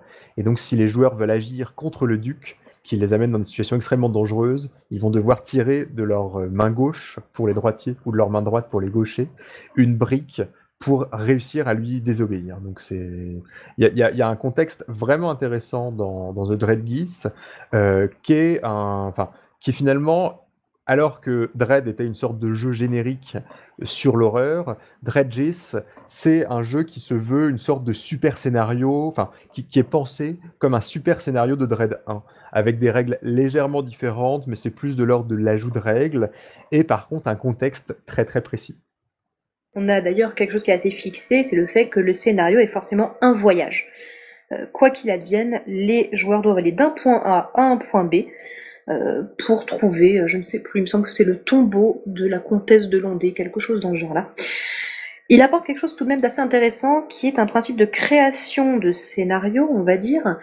Euh, je vais m'expliquer parce que c'est pas forcément évident. Le scénario est donné. Voilà, vous êtes sous les ordres du, du duc Vulku, euh, vous êtes sous son emprise, vous êtes tel et tel personnage, les personnages sont pré-tirés, vous avez tel et tel pouvoir. Et il va donc vous falloir traverser euh, une petite parcelle de monde pour vous rendre à tel endroit. Et à ce moment-là, dans le jeu, on dit au MJ de prendre une feuille, de mettre le point de départ d'un côté, le point d'arrivée de l'autre, et de créer des étapes, une sorte de voilà de donjon quelque part, hein, mais qui peut être en extérieur. On va créer étape par étape le voyage des personnages, sachant qu'ils peuvent très bien changer de chemin au milieu. Typiquement, moi j'avais préparé six étapes en sachant qu'ils n'en feraient que trois, et qu'ils auraient le choix à chaque fois de l'étape suivante sans trop le savoir évidemment. Une autre différence intéressante, un ajout de, de Dreadjace, c'est que, enfin, oh là, on le prononce vraiment n'importe comment, c'est de pire en pire. C'est de pire en pire, voilà. C'est comme la tour de Jenga. Enfin, plus plus l'émission avance, plus on a du mal à prononcer le titre du jeu. Mais euh, ce qu'il faut comprendre, c'est que Dread, c'est un jeu qui est cruel puisque si la tour tombe, le personnage est retiré de l'action. La, enfin, en tout cas, le premier Dread, la version générique. Et ce qui voulait dire que si en tout début de partie, on faisait tomber la tour, on se retrouvait quasiment exclu du scénario et de la partie pendant euh, parfois plusieurs heures. Euh, C'était un vrai défaut. Et, euh, donc, en tant qu'OMJ, on avait très très peur que les joueurs échouent dès le début de la partie. Par contre, dans The euh, les joueurs qui meurent, enfin les personnages qui meurent, reviennent sous la forme de fantômes. Et donc, les joueurs ont encore un impact mécanique sur la partie, même après la mort de leur personnage. Ils peuvent en fait s'opposer aux autres personnages présents et les forcer à tirer des tuiles supplémentaires pour réussir des actions qui ne leur plaisent pas. Alors ça, c'est une, une mécanique intéressante, ça a, enfin, l'idée de régler le problème un peu classique dans le jeu d'horreur de comment est-ce qu'on fait après la mort d'un PJ, mais c'est quand même un peu limité. Moi, j'ai testé euh, avec un joueur très maladroit qui a fait tomber la tour dès la deuxième fois où il a tiré une tuile. Ouais, c'était vraiment pas de chance. Et euh, bon, euh, voilà, c'est Dredd, hein, on peut pas, on peut pas cacher la mort du personnage. Et son rôle de fantôme était assez intéressant, mais ça restait quand même un rôle de, de spectateur. Et je, je pense que euh, malgré ses dénégations, qu'il n'a pas pris autant de plaisir que les deux autres joueurs qui ont survécu presque jusqu'à la fin du jeu euh, à, euh, à la partie. Alors, à noter tout de même que Dread Geese améliore également, je trouve, personnellement, son système de création de personnages. Dans la première version de Dread, en fait, on crée des personnages en, répondant à un questionnaire. On un questionnaire que je trouve très long. Il me semble qu'il y a une douzaine de questions qui sont des questions assez importantes, type pourquoi est-ce que tu as choisi de faire ces études-là, Euh, qu'est-ce qui fait que tu as une relation euh, conflictuelle avec ton père, etc. Pourquoi as-tu peur des dentistes? Par exemple. Ça nécessite une explication pourquoi est-ce qu'on a peur des dentistes? Moi, j'ai jamais répondu perso. Pourquoi est-ce que tu as très peur des dentistes? Mais du coup, c'est un processus qui était assez long dans Dread, qui avait son intérêt pour vraiment définir, définir le personnage euh, d'un point de vue euh, fictionnel, mais euh, bon, qui, restait long et laborieux et qui au final était difficile à faire intervenir dans la partie. Là, Dread Geese, en proposant vraiment des pré-tirés plus définis euh, et en minimisant le nombre de questions, je trouve améliore ce système-là, d'autant plus qu'il ajoute une question à la fin que le joueur en train de créer son personnage doit adresser aux autres joueurs en disant par exemple lequel parmi vous euh, complote contre moi, euh, veut me piquer ma place, etc. On pense évidemment beaucoup au jeu propulsé par l'Apocalypse et euh, Epidia Ravachol euh, admet qu'il a récupéré cette mécanique dans, de- dans, dans, les, dans les hacks euh, du jeu. Et c'est Et il a bien fait. il a très très bien fait. Alors peut-être pour conclure sur Dread 1 et Dread, euh, et Dread Geese, euh, le premier Dread c'est un jeu qui, qui est finalement assez traditionnel si on, si on met à part sa mécanique de résolution et qui demande un, un grand travail de préparation du meneur de jeu. Donc c'est un, un jeu qui demande beaucoup de boulot et qui demande finalement une sorte de talent, enfin en tout cas euh, beaucoup d'efforts de masterisation. Euh, alors ceci dit, il propose trois scénarios dans la base, donc c'est quand même un... On peut se lancer assez facilement en ayant le bouquin. Et Dread Geese, c'est un jeu qui est beaucoup plus centré, c'est finalement c'est un gros scénario, mais par contre, il propose des règles un peu, un peu, euh, un peu supplémentaires, il va euh, donner des conseils un peu euh, plus adaptés aux meneurs de jeu, et donc c'est peut-être plus facile de se lancer avec ce, ce, ce- jeu qui finalement, c'est un nano-jeu, mais on peut voir ça comme étant un, un grand scénario pour, pour Dread. Et c'est une, une logique intéressante parce que on voit ça assez souvent dans la revue de Pilar Avachol avec des, des jeux très courts, les- des nano-jeux. Et finalement, on peut penser que le nano-jeu, c'est une sorte de forme d'expérimentation euh, un peu radicale. Et on se rend compte qu'en fait, non, c'est presque plutôt une sorte de retour aux sources du jeu de rôle, puisque un nano-jeu, ça fait, finalement, ça fait beaucoup penser à un scénario très détaillé. Et c'est, enfin, l'intérêt de ces nano-jeux, c'est de remettre de l'innovation dans la préparation d'un scénario et d'une partie. Et c'est vrai qu'avec Dread, c'est un jeu qu'on a, dont les mécaniques, enfin, dont on a envie d'a- d'adapter les mécaniques à, des scénarios individuels. Donc, on a envie de faire soi-même son Dread Geese sur des thématiques euh, différentes. Et euh, je vais me permettre une, euh, un, combo euh, auto-promo pour Sébastien et euh, copinage pour Cédric Ferrand, puisque Cédric Ferrand, qui est l'auteur de, avec Sébastien du jeu, euh, de rôle Détroit dans euh, des numéros récents de Radio Rollist, a utilisé des mécaniques de Dread, enfin il a utilisé le système de Dread pour jouer dans ce jeu qui est un jeu où on incarne des policiers à Détroit. Tu, quand tu dis des numéros récents de Radio List, tu veux dire des numéros qui ont déjà à peu près un an de Cassius Belli. Je voulais dire des numéros pas récents de Casus Belli, oui, oui, c'est- tu as raison. oui. Je me souviens, j'ai pas noté les, les trois numéros en question, je sais pas si tu les connais, si tu les as de tête. C'était les 13, 14 et 15. Voilà. Pour, euh, pour passer à, enfin pour, pour faire une transition après Dread et Dread Geese, on peut aussi maintenant parler de, de Dread House. Et euh, je vais peut-être laisser, te laisser ouvrir, mais ce, que tu vas dire, c'est sans doute que c'est un jeu très à part pour plein de raisons. Tout à fait. Alors déjà, euh, bon, c'est un jeu qui a été écrit à deux, qui n'est pas du tout adressé au même public, puisque Dread House est à la base un jeu plutôt pour les enfants ou du moins qui est pensé pour pouvoir être joué aussi par des enfants. Et c'est un jeu qui est résolument plus ancré du côté du jeu de société. Donc les joueurs vont interpréter des enfants qui vont dans une maison hantée et qui vont devoir faire face à des fantômes, etc., divers euh, types d'horreurs que l'on trouve dans une maison hantée. On a donc une sorte de plateau en fait de jeu qui représente la maison et les différentes salles de la maison et on va déplacer son personnage dans les différentes pièces de cette maison en y mettant à chaque fois des obstacles, etc. J'ai une question en termes de, de ton éventuellement des jeux. Euh, on joue des enfants aux prises avec de l'horreur enfantine, j'entends euh, avec des fantômes qui font pas vraiment peur, en tout cas pas si on est un adulte, etc. Ou est-ce que euh, ce sont des enfants pris, enfin face à l'horreur beaucoup plus adulte, comme pouvait être la série de bouquins Ça de Stephen King? Oh non, ça, reste un, un, point de vue plutôt enfantin. C'est une, du moins, c'est comme ça que c'est présenté. Après, si on veut le jouer avec une horreur adulte horrible, je pense que c'est faisable. Mais c'est pas le point, c'est pas le, postulat de départ qui est vraiment plus ancré pour une, une, euh, pardon, une horreur enfantine, assez bon enfant. C'est Halloween, grosso modo. Hein, c'est vraiment euh, à la Halloween. Oui, on incarne des enfants qui veulent rester euh, une nuit. C'est, ils se font un défi dans la maison. Et si la tour de Jenga tombe, ils ne seront pas démembrés sauvagement. Par contre, ils sont terrifiés et ils fuient, le, ils fuient la maison. Donc personne n'est blessé finalement. C'est juste des fantômes qui font ou ou. Voilà, c'est ça. Et des chauves-souris, etc. Et en fait, c'est cette adversité de l'horreur est représentée par des cartes qu'on va poser sur le plateau dans les salles, etc. Donc résolument plus ancré dans le jeu de société en termes de matériel, euh, etc., de mécanique. Donc clairement, ça lui fait une place à part. Ça et le fait qu'il est pour les enfants, il est quand même pas tout à fait dans la même lignée que les deux autres. Mm. Et bon, alors il y a, quand même une chose à dire sur ce jeu, c'est d'abord c'est la mécanique de Jenga fonctionne avec la même tension que dans les jeux pour adultes, et c'est assez rigolo, enfin c'est très rigolo en fait de jouer à Dread House parce qu'on se rend compte que cette seule, enfin on se rend compte de la force de cette seule mécanique de gameplay de reposer sur le Jenga, c'est que même dans un jeu où on, joue des gamins euh, dans une ambiance à la chair de poule, et eh ben on se rend compte qu'au moment où il faut tirer la brique de la tour de Jenga, et ben là, les gens ont quand même un peu les pétoches et il y a quand même une vraie tension autour de la table, très très similaire euh, aux déclinaisons plus, euh, plus, plus horrifiques du jeu.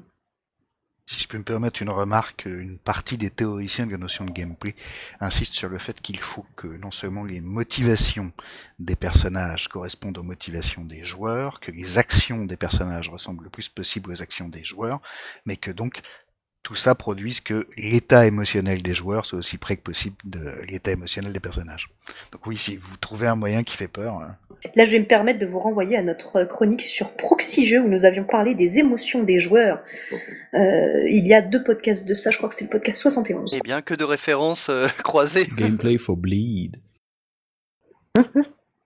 Voilà, donc euh, bon, je, pense que moi, moi, j'aime beaucoup Dread House. Hein, c'est bon, c'est un jeu j'y ai joué qu'entre adultes, même si c'est un jeu pour enfants, mais on, a envie de dire que c'est un jeu qui donne envie de faire des gamins parce que ça doit être assez amusant de prendre les cartes et de s'amuser à faire des descriptions absolument terrifiantes de d'araignées ou de ou de créatures qui font pas vraiment peur, mais qui peuvent quand même un peu angoisser les, les petits enfants.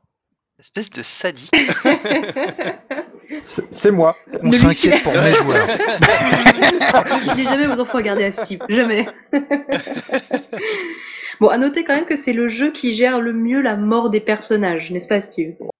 Oui, t'as as, raison, parce que c'est un jeu où quand on meurt, enfin quand on meurt, quand on fuit le, la maison, on, on, a un rôle qui nous est euh, dévolu, puisqu'on va revenir sous la forme d'un monstre et où on va jouer vraiment contre les autres joueurs avec le but de les terrifier. Donc on a plein de pouvoirs qui servent à, en gros, à forcer les joueurs à tirer, à, tirer le plus de, tuiles possible. D'accord.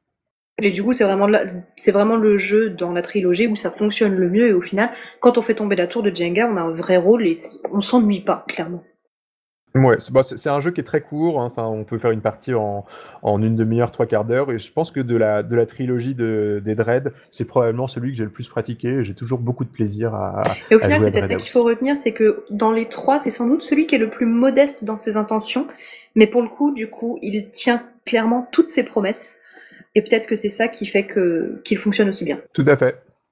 OK, très bien. Eh bien, merci, mer nous merci à tous, nous avons, heu, terminé cette émission. Merci aux auditeurs de nous de nous avoir suivis jusque-là. D'ailleurs, je les invite à venir, commenter, sous l'épisode en question. Et puis, eh bien, ma foi, au mois prochain et salut à tous! Salut! Salut! Bonne soirée!